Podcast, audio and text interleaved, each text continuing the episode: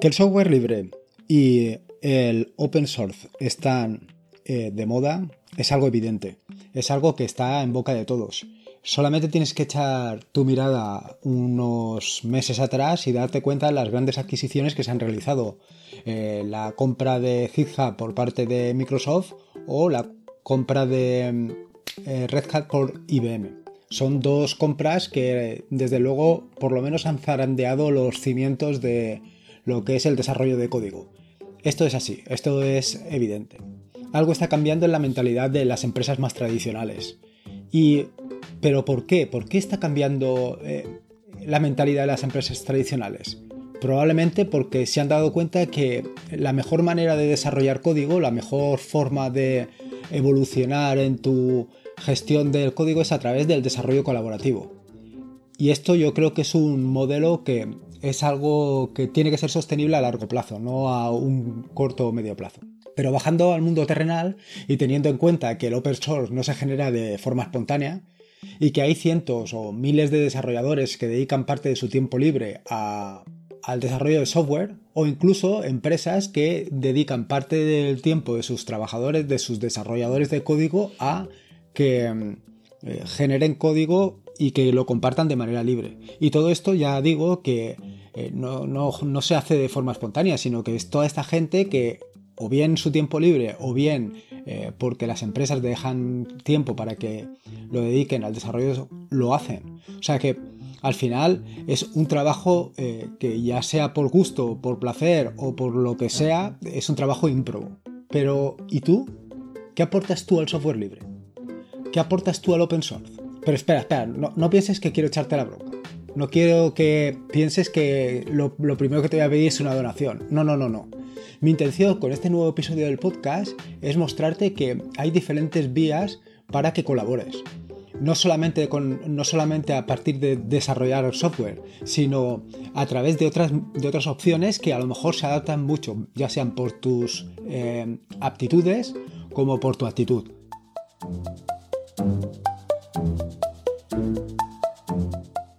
Soy Lorenzo y esto es Atareado.es versión podcast. Este es el episodio número 46 del podcast, un podcast sobre Linux, Ubuntu, Android y software libre. Aquí encontrarás desde cómo ser más productivo en el escritorio, montar un servidor de páginas web en un VPS hasta cómo convertir tu casa en un hogar inteligente. Vamos, cualquier cosa que puedas hacer con Linux seguro que la encontrarás aquí. En este nuevo episodio del podcast quiero hablarte precisamente de cómo puedes colaborar con el software libre. Para que tú con todas las opciones que te voy a mostrar, elijas la que más te interesa y puedas colaborar, evidentemente. Este es un poco el objetivo, siempre y cuando quieras. Sin embargo, antes de meternos en faena, te voy a comentar dos cosas. Primero, los artículos de esta semana. Y es que después del desastre de la semana pasada en la que pensaba el jueves que era miércoles y por eso no publiqué el podcast, tampoco publiqué el artículo y en fin, ha sido todo una cadena de despropósitos que ha terminado pues en lo que, en lo que escuchaste el otro día y, vas a escuchar hoy. Sin embargo, pero sin embargo, eh, hoy sí que te digo que eh, esta semana he publicado el de Linux en un USB con persistencia, que lo que te va a permitir es poder utilizar eh, Ubuntu, Linux Mint o la distribución que tú consideres directamente desde el USB y que todo lo que todos los cambios que hagas en ese USB se mantengan, o sea, tengan persistencia de manera que cada vez que abras tu USB puedas, puedas trabajar con él sin que te preocupes de nada. Esto también puede venir muy bien para el tema de los artículos estos de, del tutorial sobre el terminal. Porque puedes trabajar directamente sobre ese lápiz sin preocuparte, sobre esa memoria USB, sin preocuparte de que hagas una destroza dentro de la memoria, porque simplemente es una memoria para eso. Y por otro lado está la siguiente entrega del tutorial precisamente del terminal en el que abro sobre la gestión de archivos y gestión de directorios.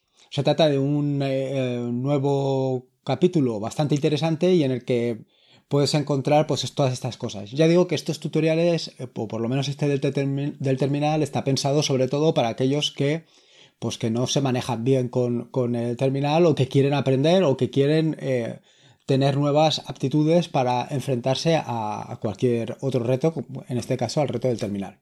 Por otro lado, eh, comentarte que la semana pasada participé en el capítulo 109 de los Hangouts en directo de wintablet.info, que te dejo en los enlaces eh, del programa. No por nada, o sea, quiero decir, participé porque era un directo sobre Linux y era muy interesante, la verdad.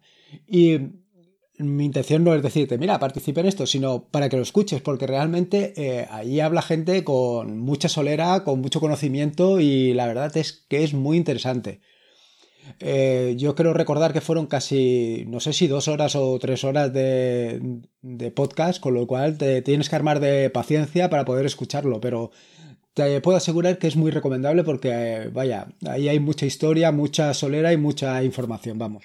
Fue realmente apasionante. Tampoco te esperes que eh, mi participación fue aquello casi testimonial. Intervine en dos o tres ocasiones, pero porque los contertulios es que eran impresionantes. Simplemente ya te digo que te recomiendo que lo escuches. ¿eh? Me, pareció muy interesante. No dudo que participaré en otros eh, aunque no sean directamente sobre Linux, pero es que la gente que hay ahí es que vale la pena escucharlo. La verdad es que me quedé muy impresionado. Por otro lado, agradecimientos y donaciones. Y es que en el último capítulo, en el último podcast de Pedro Mosquetero Web, hizo una iniciativa muy interesante, que eran 12 meses, 12 donaciones. Un poquito en paralelismo con aquello de 12 meses, 12 causas, pues lo mismo ha hecho Pedro, con 12 meses, 12 donaciones. Y es que la primera de las donaciones fue dirigida precisamente a este sitio, a tarea.es.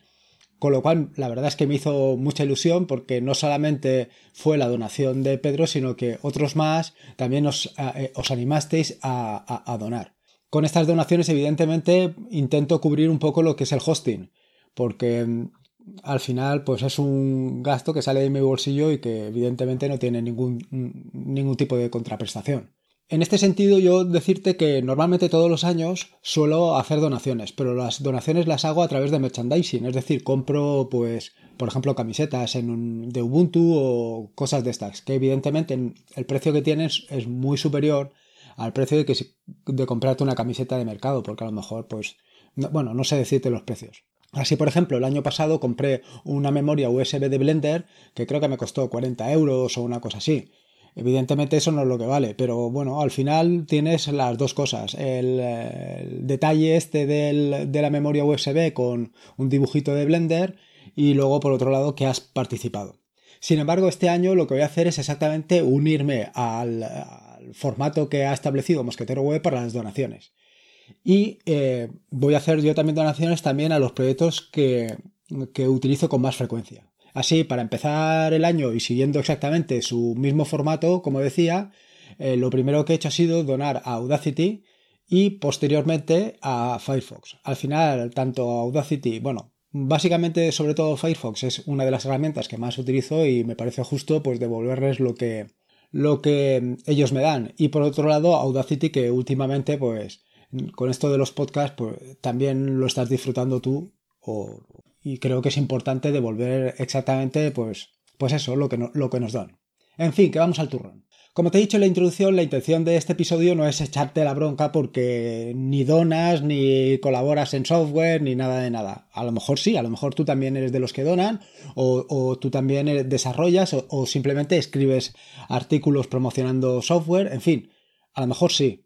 Pero mi intención no es precisamente esa, mi intención no es, no es echarte la bronca ni decirte si lo haces o no, sino presentarte una serie de alternativas que tienes disponibles para poder colaborar. Probablemente eh, digas, bueno, es que yo no sé programar. Bueno, si no sabes programar, mi primer... Lo primero que te quiero decir es que debes de aprender.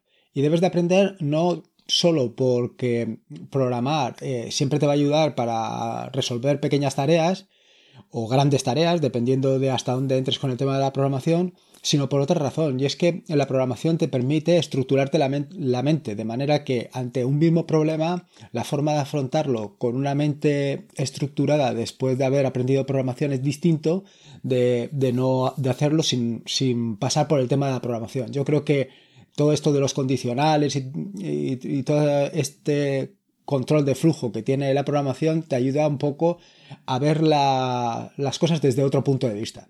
Pero suponiendo que no sabes programar y que además no te interesa lo más mínimo porque piensas que eso es un, rollo, en fin, o que por lo que sea, que, a ver, que hay gente que no, no bueno, que, no le gusta, simplemente no, no tiene que haber más razones.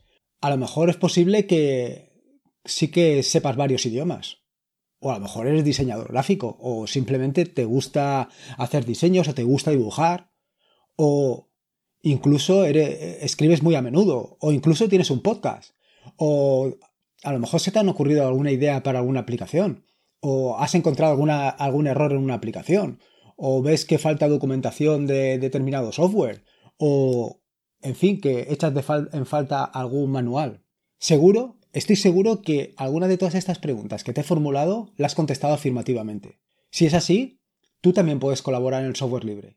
No hace falta que hagas donaciones, que también, que de las donaciones, o sea, del aire no vive el hombre, que hace falta dinero para mantenerse, pero todas estas aportaciones, todas estas preguntas que te he hecho o que te he formulado están completamente dirigidas a que tú también puedas colaborar. Si, por ejemplo, dominas varios idiomas, pues eh, es fácil que puedas traducir cualquier aplicación que esté de un idioma a otro. En este sentido, te voy a plantear un reto.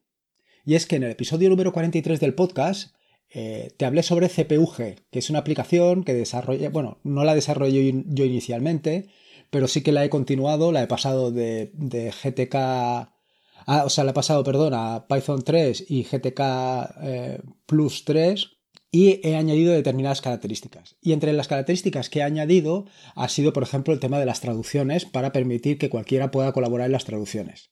Eh, he creado un proyecto en Launchpad, que es eh, el servicio hospedado por Canonical que te permite em, gestionar proyectos modo GitHub, pero con, yo te diría con más opciones, ¿no?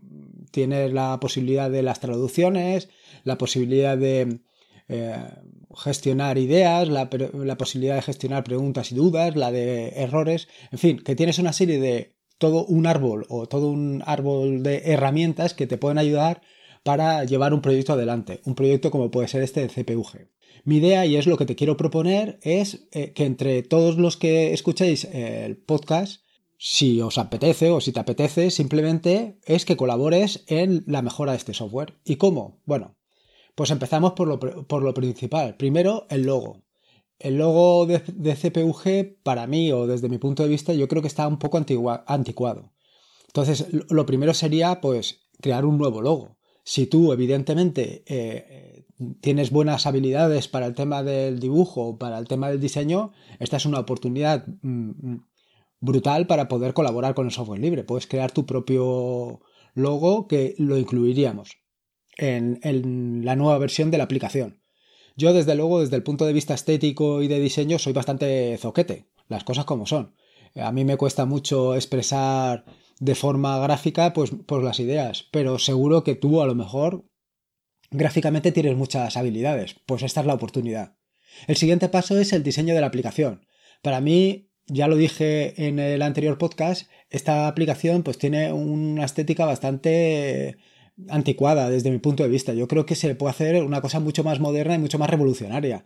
Eh, algo que con solo vistazo te dé mucha más información y las cosas que no te interesan pues a lo mejor se ocultan. Se pueden guardar en pestañas, en pestañas que pongan más información y cosas de estas. Igualmente te digo, yo pues eh, esto de las listas yo lo llevo muy bien. Una lista con todos los puntos de todo lo que hay que hacer está bien, pero el tema del diseño, de cómo poner la información de manera que sea más visible o que sea más atractiva a los ojos, pues la verdad. Eh, igualmente te digo que soy bastante zoquete. Y es otra posibilidad de, colaborar. ¿Cómo? Pues haciendo tus propios mockups, tus propios diseños y me los envías. Eh, lo puedes hacer a través de la página de Launchpad donde pone blueprints y puedes eh, poner los que tú quieras o enviándomelos directamente a Telegram. Eh, una vez allí, pues yo lo que voy a hacer es incorporarlo a la aplicación, previo a hablarlo contigo, etcétera, etcétera. Eso sería la parte, digamos, de diseño y yo creo que es la parte que más necesita la aplicación. Creo que es fundamental darle un buen lavado de cara y actualizarla a los, a los años que estamos.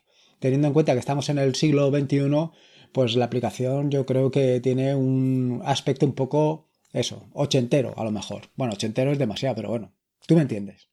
La siguiente es el código. Eh, evidentemente, si tienes conocimientos de código, pues eh, es posible que puedas participar también en, en esta parte. El código, como digo, está hospedado tanto en GitHub como en Launchpad.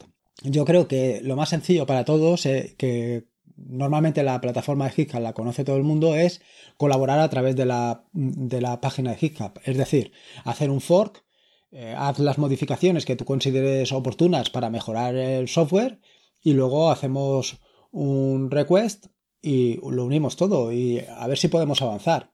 La otra opción que te he dicho y que te he comentado anteriormente es el tema de las traducciones. Y es que en el tema de las traducciones, eh, a, ver, yo normalmente lo que hago es eh, hacerlo en inglés y luego lo traduzco al español, pero evidentemente no tenemos ni francés ni las otras, el resto de lenguas autonómicas que hay, en fin, todas estas posibilidades que tienes para personalizar la aplicación y que esté perfectamente adaptada a tu entorno, a tu, a tu lenguaje materno, en fin que eh, esto es muy sencillo. Para hacer esto, yo te propongo eh, tres opciones. La primera es de GitHub descargar directamente el fichero po.pod que está en el directorio eh, po de GitHub, bueno, del, proyecto, lo traduces y me lo envías. La siguiente opción sería hacer un for de la aplicación y luego un request para unirlo todo. Y la tercera sería traducirlo directamente desde la página de Launchpad. En la página de Launchpad puedes acceder y puedes ir traduciendo frase a frase eh, todos los textos que están en inglés. O sea, la verdad es que es muy sencillo. Luego, aparte de esto, evidentemente está el tema del de README, donde está toda la información de la aplicación, que actualmente, bueno, pues es la que hay. Yo intenté mejorarla en esta última subida a la plataforma, pero yo creo que le falta mucho. Igualmente te digo que también le falta lo que es un manual. Si tú, por ejemplo, eh, mm, se te da bien el tema de escribir manuales y tal, pues es una opción muy interesante para incorporarla a la aplicación. Y lo mismo te digo si eres em, tienes un podcast o tienes un blog. En cualquiera de estas dos circunstancias, pues otra forma muy sencilla de colaborar con el software libre es a través de la difusión. En tu podcast menciona CPUG. Eh, es una manera de que otras personas conozcan esta herramienta y también se puedan beneficiar de su uso. No solamente de su uso, sino también que en un momento eh, encuentren un error y lo puedan reportar. ¿Dónde lo tienen que reportar? Bueno, pues eh, los errores o bien los reportas a GitHub o bien los reportas a Launchpad. En cualquiera de los dos sitios se pueden reportar errores. Mi recomendación, al igual que te he dicho anteriormente, es que lo hagas a través de GitHub. Yo creo que es la plataforma que conoce más gente y, yo creo que será el punto más adecuado para hacerlo. Pero es igual, hazlo a través de donde quieras y yo lo iré pasando de un lado a otro. Y no sé, no sé qué más te puedo decir de medios de colaboración. Bueno, por supuesto, ideas. Evidentemente, si tienes cualquier idea o sugerencia para mejorar eh, CPUG, pues lo tienes ahí. O sea, simplemente eh, o viene a través de GitHub o a través de Launchpad. Launchpad perfectamente tiene un servicio que se llama Blueprints que te permite incorporar nuevas cosas. Bueno, incorporarlas no, sugerirlas. Y también tiene otro servicio que es muy interesante que es el de preguntas y respuestas. Porque muchas veces eh, al desarrollar una aplicación tú pones las cosas de una manera determinada, pero no es entendible por parte del usuario. Eh, la manera de resolver el problema es muy sencillo. Vas allí, haces tu pregunta y das la respuesta. Bueno, tú no, la da alguien que sepa cómo funciona. Claro, si tú haces la pregunta y pones la respuesta, que también puede ser, porque es otra manera muy interesante de colaborar con los demás, y es haciendo una lista de preguntas frecuentes, de todas aquellas preguntas que te surgen cuando estás, cuando estás perdón, realizando una aplicación o utilizando una aplicación. En fin, que como ves tienes un gran abanico de posibilidades y que cualquiera se puede adaptar a tus, a tus aptitudes ya sea que tienes muchos conocimientos de otro idioma, ya sea que sabes programar, ya sea que sabes de diseño gráfico, ya, ya sea que sabes eh, escribir o que escribes con frecuencia o que tienes un blog, puedes hacer un manual, en fin, todo tipo de posibilidades y alternativas. Y por supuesto, la última es donar. Eh, pero bueno, no todos tenemos la posibilidad de donar. Eh, para hacer grande el software libre lo podemos hacer de dos maneras o bien a través de donaciones o a través de darle nuestro tiempo. Cualquiera de las dos es viable y yo creo que vale la pena porque el desarrollo colaborativo tiene la grandeza no solamente de que haces crecer una aplicación, sino de que participas en un proyecto. En fin, bueno, creo que con esto te he dado una visión bastante amplia de todas las posibilidades que tienes de colaborar. Y espero sinceramente que lo hagas. Eh, pero bueno, al final esto depende de ti. Y si, bueno, si no te ha gustado el capítulo, pues, a ver, mi intención simplemente es esa. Eh, intentar, pues por un lado, mejorar CPUG y por otro lado, que veas que hay otras opciones para colaborar. En las notas del podcast que encontrarás en atareado.es están todos los enlaces que he mencionado a lo largo del mismo. Te recuerdo que puedes encontrarme en atareado.es y no te voy a decir nada de que colabores con esto porque evidentemente em, ya te lo he dicho anteriormente. Eso sí, y se me ha olvidado comentarlo anteriormente, y me he repetido con lo de anteriormente, em, una, otra posibilidad muy interesante de difundir el software libre es a través de los comentarios y puntuaciones, en cualquiera de las plataformas, ya sea en iTunes, en iVoox, es una manera de darle visibilidad al proyecto. Esto no lo he comentado, pero es una manera bastante sencilla y que con solamente esto puedes darle mucha visibilidad. Igual que comentarlo por Twitter, Facebook, en fin, toda esta difusión al final lo que haces es eh, que se vea, que se haga público y que más gente lo conozca. En fin, que simplemente era eso que me había dejado. Eh, recordarte como de costumbre que esto es un podcast asociado a la red de podcast de sospechosos habituales y que te puedes suscribir a través del feed, feedpress.me barra sospechosos habituales. Y por último, como siempre te digo, recuerda que la vida son dos días y uno ya ha pasado, así que disfruta como si no hubiera mañana y si puede ser con Linux, mejor que mejor. Me quedo aquí esperando a ver si eh, te animas a colaborar con este proyecto. Un saludo y nos escuchamos el lunes.